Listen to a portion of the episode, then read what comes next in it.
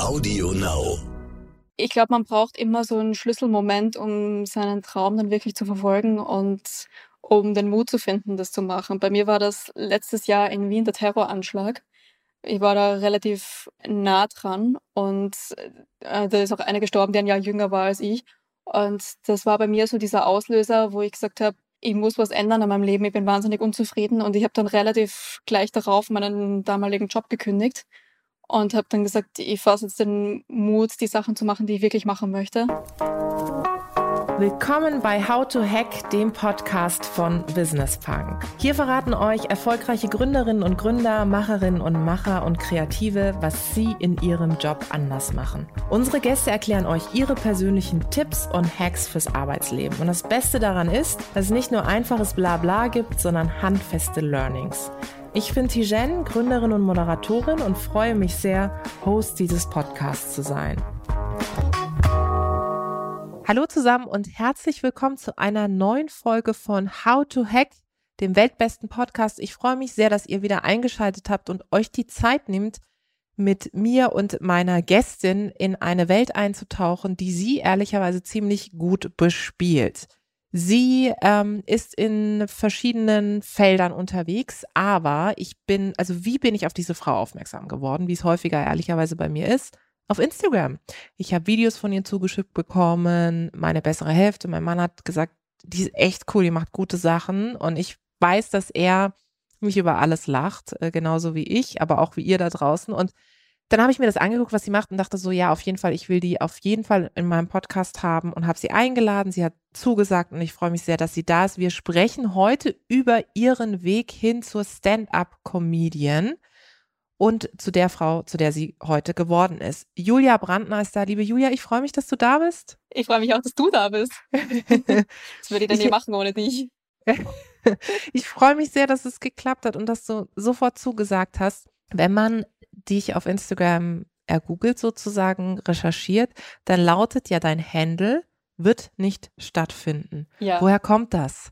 Das war eine spontane Eingebung. Also ich bin in der Nacht in meinem Bett gelegen. Ich habe gedacht, ich brauche einen neuen Instagram-Namen, weil ich meinen alten ganz, ganz schlimm gefunden habe.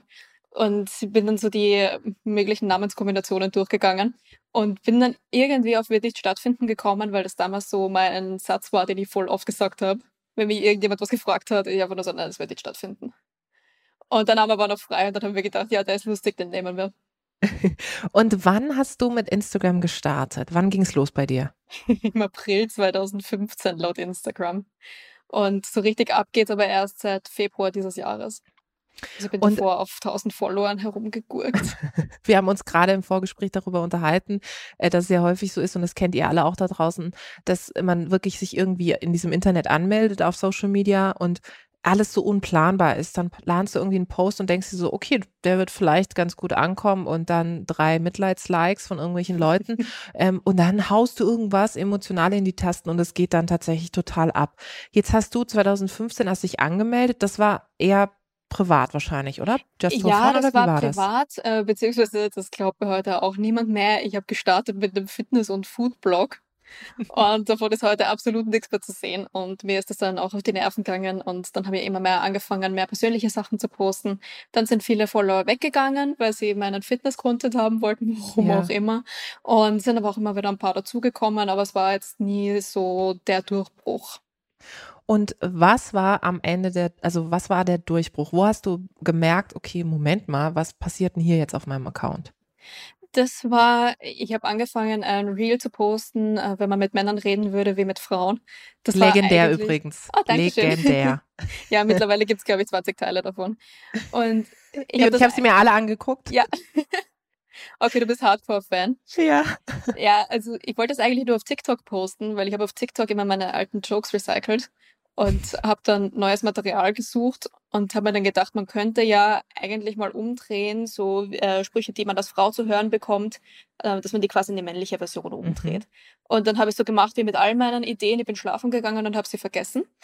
Und habe dann wirklich ewig lang nicht mehr drüber nachgedacht und dann irgendwann sind mir meine Jokes dann ausgegangen zum Recyceln und dann habe ich mir gedacht, ich mache das jetzt. Und dann hat das so einen Anklang auf TikTok gefunden, dass ich mir gedacht habe, warum nicht auch auf Instagram posten? Ich versuche das jetzt einfach nochmal mit den Reels. Und dann ist das ziemlich durch die Decke gegangen, unerwarteterweise. Und seitdem läuft Instagram bei mir ganz gut. Und mit diesen, ich sag mal, Jokes, mit, mit der Comedy, ich habe gelesen, im Dezember 2019 standst du das erste Mal genau. auf der Bühne. War das dann immer etwas, was so, ich sag mal, dein Traum oder dein Ziel war, zu sagen, okay, mit, mit Comedy gehe ich raus und begeister Menschen? Oder wie kam es dazu? Also mein Berufswunsch als Kind war immer reich und berühmt zu werden. ich wollte immer so eine Person des öffentlichen Lebens sein, habe nur nie gewusst, womit, weil ich kann nicht gut singen ich kann auch nicht gut tanzen. Ich kann eigentlich nichts, womit man auf einer Bühne kann. Das Einzige, was ich kann, ist Witze erzählen. Und dann habe ich mir gedacht, ich versuche das einfach mal. Mhm. Und so einfach war es dann überhaupt nicht. Ich habe mich wirklich fast angekotzt vor der Bühne, weil ich so nervös war. Und dann habe ich es aber gemacht und nachdem der erste Adrenalinkick weg war, habe ich mir auch gedacht, so, ja, das ist ziemlich cool. Wie war denn, beschreib mal nochmal, wie war das erste Mal? Ähm, wo fand das statt und wie war auch die Reaktion des Publikums und wie hast du dich danach auch motiviert zu sagen, okay, ich mache weiter? Ja, es war eigentlich ganz schlimm. Das war eben am 16. Dezember 2019. Und das ist mir im Gedächtnis geblieben, weil ich habe schon eine Woche davor nicht schlafen können, obwohl ich nicht einmal gewusst habe, ob ich da überhaupt einen Spot bekomme bei diesem Open Mic. Und da meldet man sich halt an und mhm. ich habe schon mit so einem Herzrasen meine Bewerbung dafür abgeschickt. Äh, Bewerbung klingt so formell, also auf Facebook halt gepostet. Und ich bin dann dahin mit einer Freundin als mentale Unterstützung. Sonst habe ich das niemandem erzählt und habe dann versucht, mich zu betrinken. Und das war aber so ein, das war so ein Tag. Ich weiß nicht, ob, ob, du das kennst, aber da kann man so viel trinken, wie man will, und man wird einfach nicht betrunken. Ja, das kenne ich. Mhm. Ja.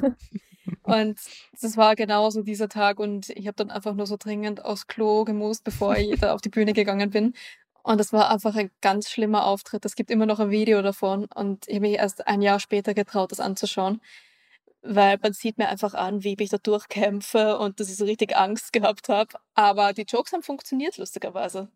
Sehr, sehr gut. Und ähm, jetzt, wo du das so erzählst, ich kann das so nachempfinden. Also ich glaube, das kennt jeder und jede da draußen, ob das jetzt auf so einer Bühne ist oder auch auf ich sag mal, einer Bühne irgendwie im Unternehmen, du stellst ein Projekt vor. Bei mir war das so mein erster Vortrag vor Publikum, meine erste Moderation. Das war der absolute Horror. Glaubst du? Ähm, und das Allerschlimmste finde ich ist aber auch immer, wenn du es gibt ja auch Witze oder Einleitungen, die dann gar nicht funktionieren, ja, so mhm. und dann weiterzumachen und dann zu sagen, okay, das ja. war jetzt nicht so cool. Wie gehst du damit um oder wie bist du auch damit umgegangen, wenn es genau diese Situation gab?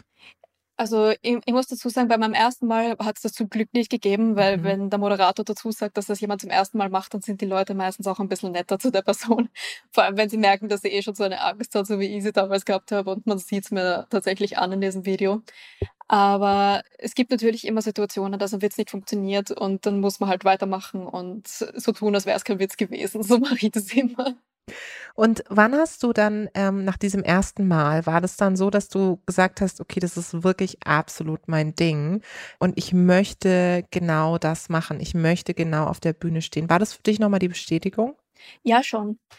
Also ich habe dann zuerst einmal gesagt, so, ich mache das jetzt sicher zwei Monate nicht mehr, das hat mir jetzt gereicht mit dem Adrenalin.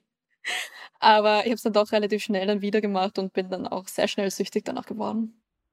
Das heißt, bist du jemand, die sich da auch ein Ziel setzt und sagt, okay, ich für mich, ähm, in dem, was ich genau arbeiten will, bin schon jemand, die zumindest eine Vorstellung hat von dem, wo ich landen möchte und arbeitet dann auch wirklich sehr intensiv darauf hin? Oder wie ist das bei dir? Tendenziell schon. Das Ding war nur halt letztes Jahr, mir ist dann relativ schnell die Pandemie dazwischen gekommen mhm. und das hat mich dazu gezwungen, mir Alternativen zu überlegen, beziehungsweise einfach auch mal auch nie zu planen.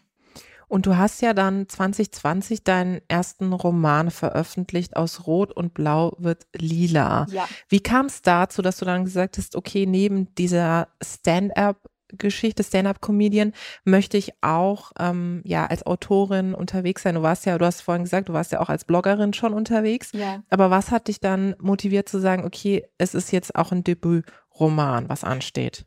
Achso, das war eigentlich schon vor der Comedy. Mhm. Also ich habe schon immer gern geschrieben, habe auch immer an Schreibwettbewerben teilgenommen in der Schule, nie gewonnen leider.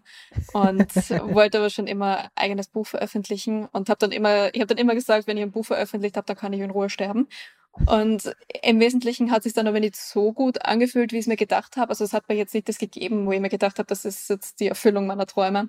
Und ich habe das eher mehr so nebenbei gemacht, aber ich bin trotzdem happy damit und würde es nicht anders machen. Und äh, zurück sozusagen zu Instagram, als dann dieses Video im Grunde viral gegangen ist, dieses oder dieses Reels, ne, hast du ja mhm. angefangen, mhm. im Grunde darauf aufzusetzen. Vielleicht einmal so ein bisschen Blick hinter die Kulissen. Wie entstehen bei dir diese Videos? Du hast gesagt, du hast eine Idee, du schläfst darüber. Schreibst du dir das dann richtig auf? Probst du es nochmal? Oder ist das wirklich so, okay, one take in die Kamera und that's it? Na, das ist leider nicht so begabt, bin ich leider nicht. Ich bin leider kein One-Take-Wonder.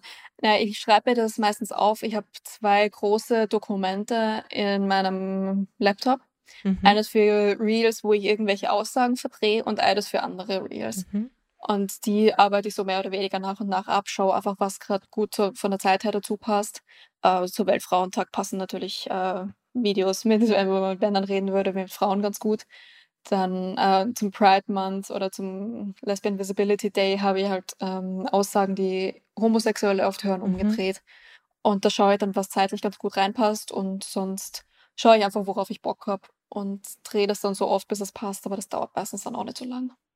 Was ich besonders auch schön fand, war, also ist, ich lese jetzt mal so ein paar äh, Reels im Grunde vor, ihr müsst euch das natürlich alles dann selber anschauen, aber ähm, wenn man mit Menschen mit Kinderwunsch reden würde, wie mit absichtlich Kinderlosen, finde ich super gut übrigens. Ein bisschen aber auch, Titel.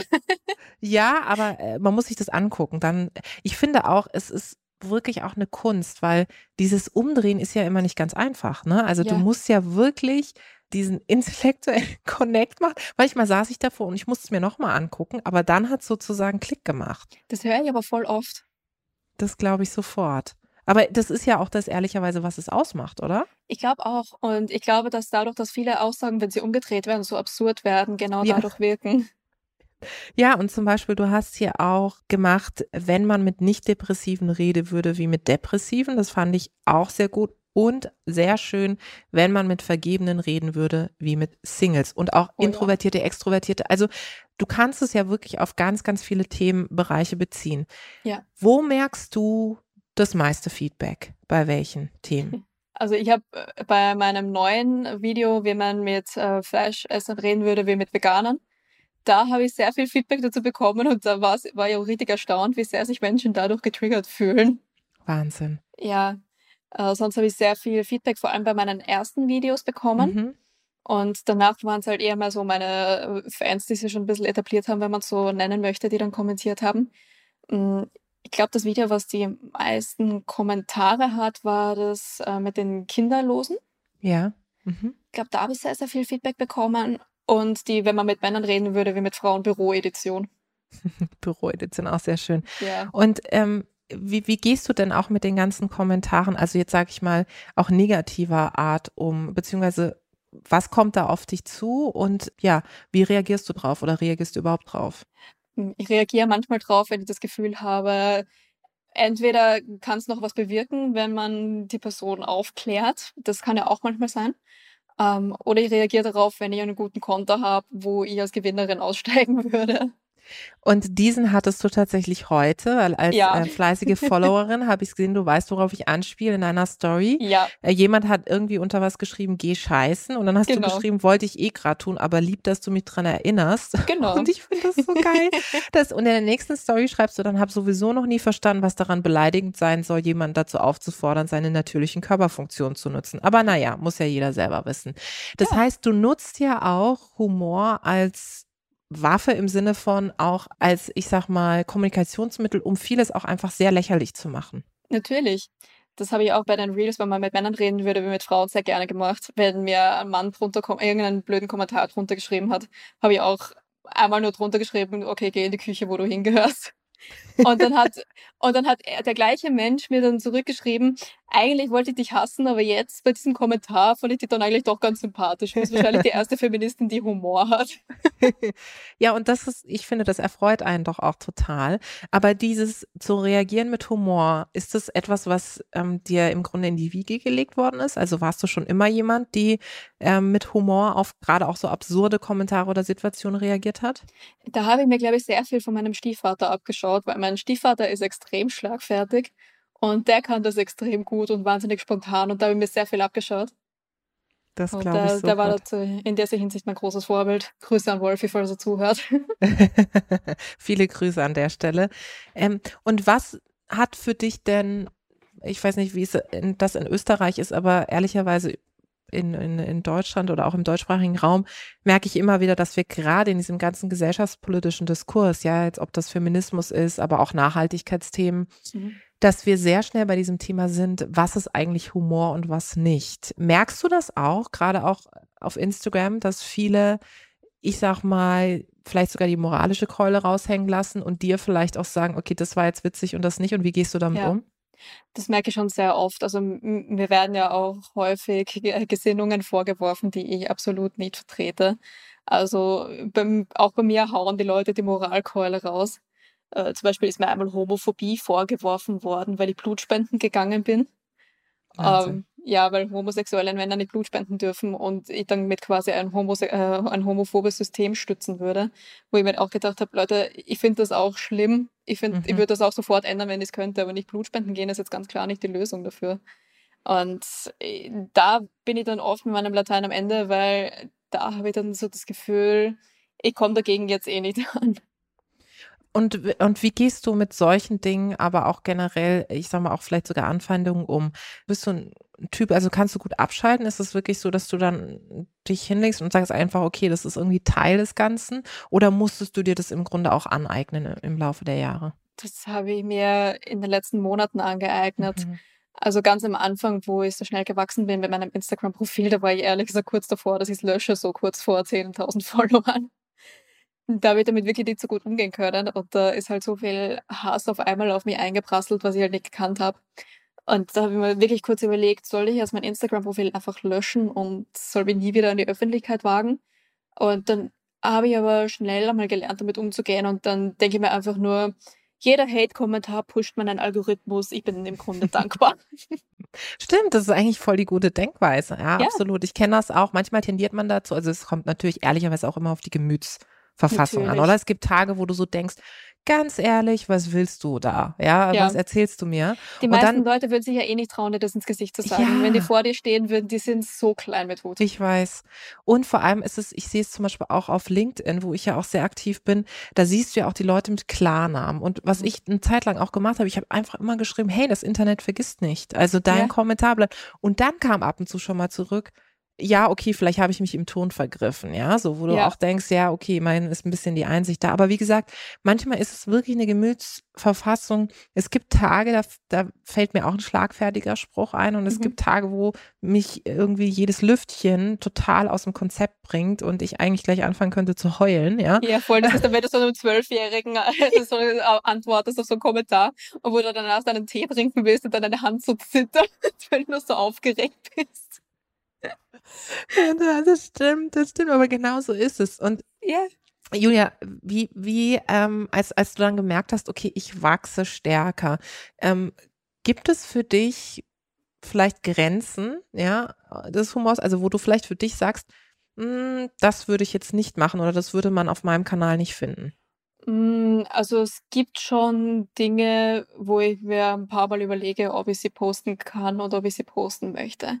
Also ich, ich muss ja generell aufpassen, weil ich schon wegen Blutspenden in eine homophobe Ecke manchmal Ja. gedrängt werde. Und ich überlege mir generell bei allem, was ich hochlade, fünfmal, ob ich das so sagen oder schreiben kann. Schickst du das vorab noch Leuten oder ist es so, Nee. dass, äh, und hast du das am Anfang gemacht oder hast du auch vieles für dich ausgemacht? Ich habe das eigentlich immer mit mir selber ausgemacht. Also ich lasse mir auch ungern in meinen Content reinreden. Ich mache das nur, wenn ich mir sehr, sehr unsicher bin, ob ich jetzt irgendwas sagen kann, ob mir da irgendwas vorgeworfen werden kann. Ja, ja, Ähm, ob sich da jetzt irgendjemand angegriffen fühlen könnte, den das betreffen könnte. ja. Äh, zum Beispiel das ähm, Video, wenn man mit Heterosexuellen sprechen würde, wie mit Homosexuellen, Mhm. das habe ich einer, einer homosexuellen Freundin geschickt. Einfach nur, um sie zu fragen, hey, Ja. fühlt man sich da angegriffen, ist es okay? Oder nicht, ja. Das finde ich super. Hast du denn sowas wie, ich sag mal, Comedy-Vorbilder oder Menschen, wo du sagst, die machen schon ziemlich, ziemlich gut und das war eigentlich immer eine Person, an der ich mich orientiert habe?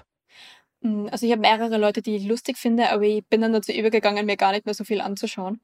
weil man lässt sich ja dann doch unbewusst beeinflussen und ich möchte einfach nicht den Vorwurf bekommen, dass ich jemanden kopiere. Ja. Aber wenn ich zum Beispiel sehr, sehr lustig finde, ist Ricky Gervais. Mhm. Den finde ich mhm. wahnsinnig lustig. Ich finde, der hat, da kennst du auch, der macht schon böse Witze äh, und menschenfeindliche Witze, aber du merkst, es ist, die, die Haltung dahinter ist noch in Ordnung. Ja. Und das mag ich dann ganz gerne. Felix Lobrecht im deutschsprachigen Raum mhm. finde ich auch wahnsinnig lustig. Ähm, der hat mich, glaube ich, im Endeffekt auch motiviert, wirklich auch Comedy zu machen, weil ich es bei ihm lustig gefunden habe. Mhm. Den finde ich noch lustig. Also es gibt viele Menschen, die ich lustig finde, wo, aber ich bin jetzt kein Hardcore-Fan mehr von irgendjemandem. Ja. Wie ist denn, wie ist denn bei euch auch vor allem in Österreich die Situation mit weiblichen Comedians? Also ich kann es dir nur aus Deutschland sagen, es ist ehrlicherweise, das seht ihr jetzt nicht, aber Julia wedelt sozusagen mit der Hand. Ähm, es ist es ist in, in Deutschland echt schwierig. Ich hatte eine Podcast-Aufnahme mit Caroline Kebekus, die ja mhm. wirklich eine tolle Entertainerin auch ist. Ja. Und die, wie ich finde, auch gerade in den letzten Jahren viel gesellschaftspolitischer und noch, noch Total, besser ja. und stärker geworden ist. Aber sonst, es gibt schon einige, muss man sagen. Also ich sage nie, es gibt keine. Nur, mir fällt immer auf, dass die weniger sichtbar auch bei den öffentlich-rechtlichen, also bei den Sendern, bei den TV-Stationen sind und das ärgert mich wahnsinnig. Das liegt Leider, auch nicht an ja. den Frauen, sondern es liegt an den Leuten, die diese Programme bestimmen. Wie ist das bei euch? Äh, ja, bei uns liegt es, glaube ich, auch schon sehr daran, dass es sehr wenige Frauen gibt, die Comedy machen. Also Österreich hat ja auch generell ein Comedy-Problem, finde ich. Österreich, in Österreich ist halt Comedy so der kleine unerwünschte Bruder vom Kabarett. Und bei uns sind halt eher mehr Kabarettisten, aber die sind auch eigentlich immer eher männlich. Mm, mir fällt jetzt auch gar niemand Weibliches ein in der österreichischen Comedy-Landschaft, wenn man so nennen möchte. Ähm, aber auf den Open Mics, es gibt, glaube ich, so zwei, drei Comedians in Wien. Mhm. Und die restlichen sind Männer. Und ich finde das auch sehr schade. Und ich möchte auch immer Frauen dazu motivieren, sich auch mal auf die Bühne zu stellen, wenn sie das Gefühl haben, sie könnten das und sie würden das gut machen. Was glaubst du, woran das liegt? Ist das ähm, ein Stereotyp? Ist das in den Köpfen der Frauen selbst? Ist es vielleicht das Thema, du hast vorhin erzählt, wie das für dich war, dieser erste Moment auf der mhm. Bühne zu stehen und irgendwie eine Freundin mit dabei zu haben, voller Adrenalin und danach vielleicht erstmal zu sagen, oh Gott, ich lösche meinen Instagram-Account, aber irgendwie ja. mache ich doch weiter. Was beobachtest du? Ist es dieser fehlende Mut oder was ist der Punkt? Ich weiß es gar nicht, was der Grund dafür ist, äh, muss ich sagen, weil ich persönlich, ich habe jetzt keine negativen Erfahrungen in der Comedy-Szene gemacht, weil ich eine Frau bin. Absolut nicht. Ich finde, das hat mir sogar eigentlich ganz gut geholfen, weil dann du bleibst halt automatisch ein bisschen besser im Gedächtnis, weil du für dich schon eine Art Minderheit bist. Ja. Aber was ich halt beobachte, ist, dass es immer noch so ein bisschen in den Köpfen verankert ist, dass Frauen weniger lustig sind als Männer und dass der weibliche Humor nicht lustig ist. Und ich glaube, dass das halt noch viele davon abhält, ähm, sich auf die Bühne zu trauen. Und glaube, ich glaube, gerade auch im, im Internet kriegst du auch mehr Hate als Frau, als du es als Mann kriegen würdest. Ja, absolut. Ich glaube, auch bei Frauen spielen immer andere Faktoren auch eine Rolle. Da wird ja. immer gleich aufs Äußere abgestellt. Die Art ja, und Weise, das ist mir so wie, oft passiert. Ah, das glaube ich dir sofort. Was kommt dann da? Also bei mir war ja damals noch blond, jetzt bin ich, jetzt bin ich ja dunkelhaarig, ja. jetzt kommt es nicht mehr so arg raus. Aber bei mir war es halt so, dass viele mir im Nachhinein gesagt haben, ich habe jetzt nicht einmal gerechnet, du schaust halt aus wie so ein kleines, süßes Mädel. Und dann haust du aber solche teilweise richtig bösen Witze raus und die hätten damit einfach nie gerechnet. Und da habe ich dann auch schon gemerkt, wie mich am Anfang immer alle Leute abstempeln und das ist aber ein Überraschungseffekt, den ich ganz gerne genutzt habe. Ich wollte gerade sagen, das ist ja auch irgendwie toll, wenn man, äh, wenn man die Leute überraschen kann. Und ich finde es auch immer gut, als jemand, die sich ja auch lange schon für das Thema äh, Equality, Diversity, mhm. aber auch Feminismus einsetzt, genau diese Boxen sozusagen aufzubrechen und diese, dieses Schubladendenken auch aufzubrechen und dann Voll. irgendwie auch zu sagen, hey, pass auf, ähm, ich kann Lippenstift tragen und habe trotzdem Hirn, ja, also so. Ja, ich kann mir die Achselhaare rasieren und trotzdem Feministin sein. Ja, genau. Ja, aber ich finde auch gerade bei Comedy, es ist auch, es ist auch immer so, was mich immer so ein bisschen aufregt, auch wenn ich glaube, dass der Grundgedanke dahinter nicht gemeint ist. Aber sobald auf einem Open Mic oder in einer Mixshow mehr als die Hälfte Frauen sind, versuchen sie immer gleich so ein Lady-Special draus zu machen. Weil ich mir dann denke, Leute, ihr würdet doch auch kein Gentleman-Special machen. Es, äh, akzeptiert es doch einfach, dass es eigentlich egal sein sollte, wer da jetzt auf der Bühne steht. Ja, absolut richtig. Das äh, kann man ehrlicherweise auch in anderen Bereichen sehen. Es wird immer Ja. gleich dieses Female extra gemacht, was finde ich manchmal total wichtig ist, aber sobald, Natürlich. also wenn es immer extra ist, dann ist es halt wirklich das Extra und nicht irgendwann die Normalität, zu der es eigentlich werden sollte. Eben. Und das finde ich auch dann immer schwierig. Was ist das, was dir hilft, wenn du ein kreatives Loch hast? Hast du sowas überhaupt? Oder ist Ja, es ja. wirklich bei dir, dass es sprudelt? Also ich stelle mir das Ja. total, ehrlich gesagt, ich kenne das, weil ich ähm, viel auch äh, irgendwie publiziere, ja auch schreibe Mhm. und manchmal denke ich so, ey, mein Kopf ist leer und dann kriege ich Ja. so richtig Druck, nasse Hände und dann denke ich mir, oh Gott, und dann sage ich immer zu meiner besseren Hälfte, dann sage ich immer zu Marco, was, was ist jetzt, wenn da nichts mehr rauskommt? Er so, entspannen. Wie ist das bei dir? Genau gleich. Aber ich habe dann meistens so, so Phasen, wo es bei mir einfach gar nicht läuft. Und dann sitze ich den ganzen Tag wirklich nur vor dem Fernseher und schaue Trash-TV und versuche dann daraus vielleicht eine Inspiration zu ziehen. Und wenn eine kommt, dann ist es gut. Und wenn nicht, dann muss ich es einfach akzeptieren. Das Ding ist bei kreativen Sachen, ich glaube, du kannst es auch trainieren. Mhm. Gerade beim Comedy-Schreiben, du musst einfach aufmerksam auch durch den Alltag gehen. Und dann fallen dir immer wieder lustige Sachen auf, wo man einen Job draus basteln könnte. Oder die man irgendwo verwenden könnte. Oder die sich vielleicht für ein Instagram-Video eignen könnten.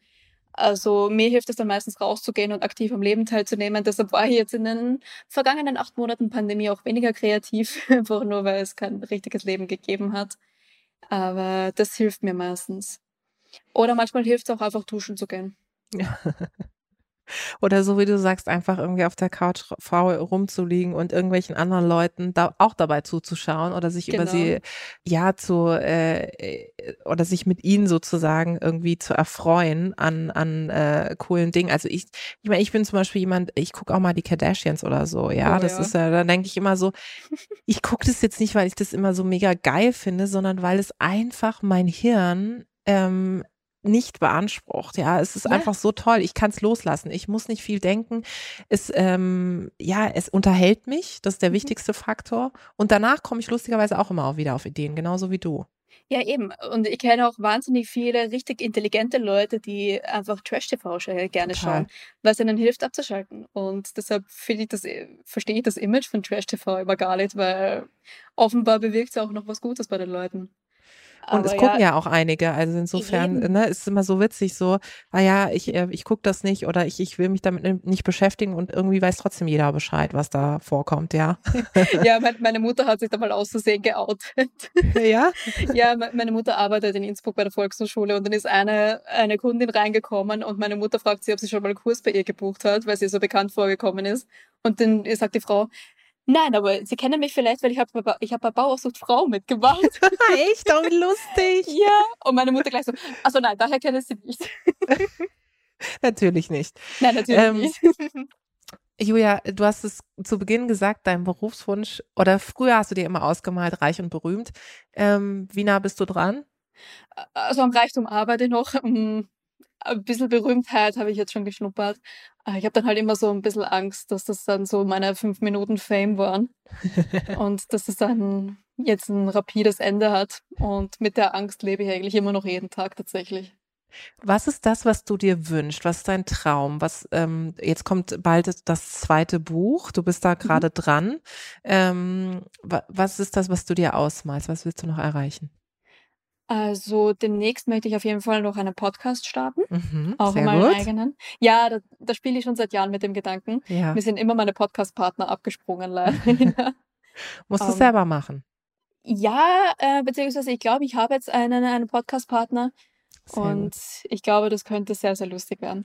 Sehr gut. Und was ich auf jeden Fall noch schaffen möchte, ist eine Soloshow auf die Beine zu stellen und auch auszuverkaufen. Ja, und daran arbeitest du total. Gibt es eigentlich ähm, Leute in deinem Umfeld, die dich genau darin unterstützen? Also hast du nicht, ja, Mentoren oder Mentorinnen ist vielleicht zu viel, aber hast du Leute, Sparingspartner, an denen du dich wendest, wenn du wirklich mal so ein Tief wieder hast? Ja, voll. Also der, an den ich mich am häufigsten wende, das ist mein Co-Moderator, mit dem ich auch eine eigene Show mache, äh, der Clemens Kafka. Mhm. Ähm, den habe ich bei meinem vierten Auftritt kennengelernt und wir haben uns auf den ersten Blick angefreundet. Und seitdem sind wir echt gut befreundet und es ist, als wären wir nie nicht befreundet gewesen. Und wir ticken vom Humor her sehr ähnlich. Also er ist quasi ich in männlich, sage ich immer. Und der holt mich meistens aus so kreativen Tiefs heraus und ähm, gibt mir auch oft sehr ehrliches Feedback, wenn ich mal nicht so gutes Set gehabt habe oder wir gehen auch mal unsere Sachen gemeinsam durch und arbeiten gemeinsam daran und helfen uns da gegenseitig. Was ist das, was du Leuten, die jetzt zuhören, mitgeben möchtest, die jetzt vielleicht auch ihren eigenen Traum verfolgen möchten, egal ob sie jetzt Stand-up-Comedian werden, Autorin, Autor, ähm, Blogger, Bloggerin? Was ist das, was du ihnen mitgeben kannst? Weiß ich gar nicht. Also ich glaube, man braucht immer so einen Schlüsselmoment, um seinen Traum dann wirklich zu verfolgen und um den Mut zu finden, das zu machen. Bei mir war das letztes Jahr in Wien der Terroranschlag. Ich war da relativ nah dran und äh, da ist auch einer gestorben, der ein Jahr jünger war als ich. Und das war bei mir so dieser Auslöser, wo ich gesagt habe, ich muss was ändern an meinem Leben. Ich bin wahnsinnig unzufrieden und ich habe dann relativ gleich darauf meinen damaligen Job gekündigt und habe dann gesagt, ich fasse jetzt den Mut, die Sachen zu machen, die ich wirklich machen möchte. Und habe mich sehr viel mit mir selber auseinandergesetzt. Und ja, seitdem mache ich das und bin damit bisher auch, glaube ich, ganz gut gefahren. Ich finde, das merkt man dir total an und ich bin total dankbar, dass wir es jetzt sozusagen von Instagram zumindest Next Level digital geschafft haben und hoffentlich irgendwann mal dann in Persona. ich finde es total inspirierend, Julia, und ich äh, weiß, ähm, da kommt noch ganz viel mehr und dann kann ich immer sagen, ich habe eine Podcast-Folge mit dir aufgenommen. Vielen Dank. Ja, ich hoffe, dass es umgekehrt auch so ist. ich kann, auch, ich kann aber jetzt schon damit angeben, dass ich bei dir im Podcast war. Sehr gut. Vielen Dank. Hat Spaß Danke gemacht. Danke dir. Das war die neueste Folge von How to Hack. Ich hoffe, sie hat euch super gefallen. Abonniert uns fleißig auf AudioNow oder wo auch immer ihr Podcasts hört. Dieser Podcast ist jetzt vorbei, aber wir hätten noch einen anderen Podcast-Tipp. Worum es genau geht, erzählt euch der Host am besten selbst. Hallo, ich bin Michelle. In unserem Podcast heute wichtig geht es nicht nur um die ganz großen Fragen, sondern auch um die Geschichten dahinter. Es geht um Hintergrundwissen und wirkliche Erkenntnisse. Dazu spreche ich mit handverlesenen JournalistInnen, mit SpitzenpolitikerInnen und auch mal mit meinem Opa. Wir wollen, dass ihr fundiert und informiert in den Tag startet. Hört doch mal rein, heute wichtig, auf Audio Now und überall, wo es Podcasts gibt. Audio Now.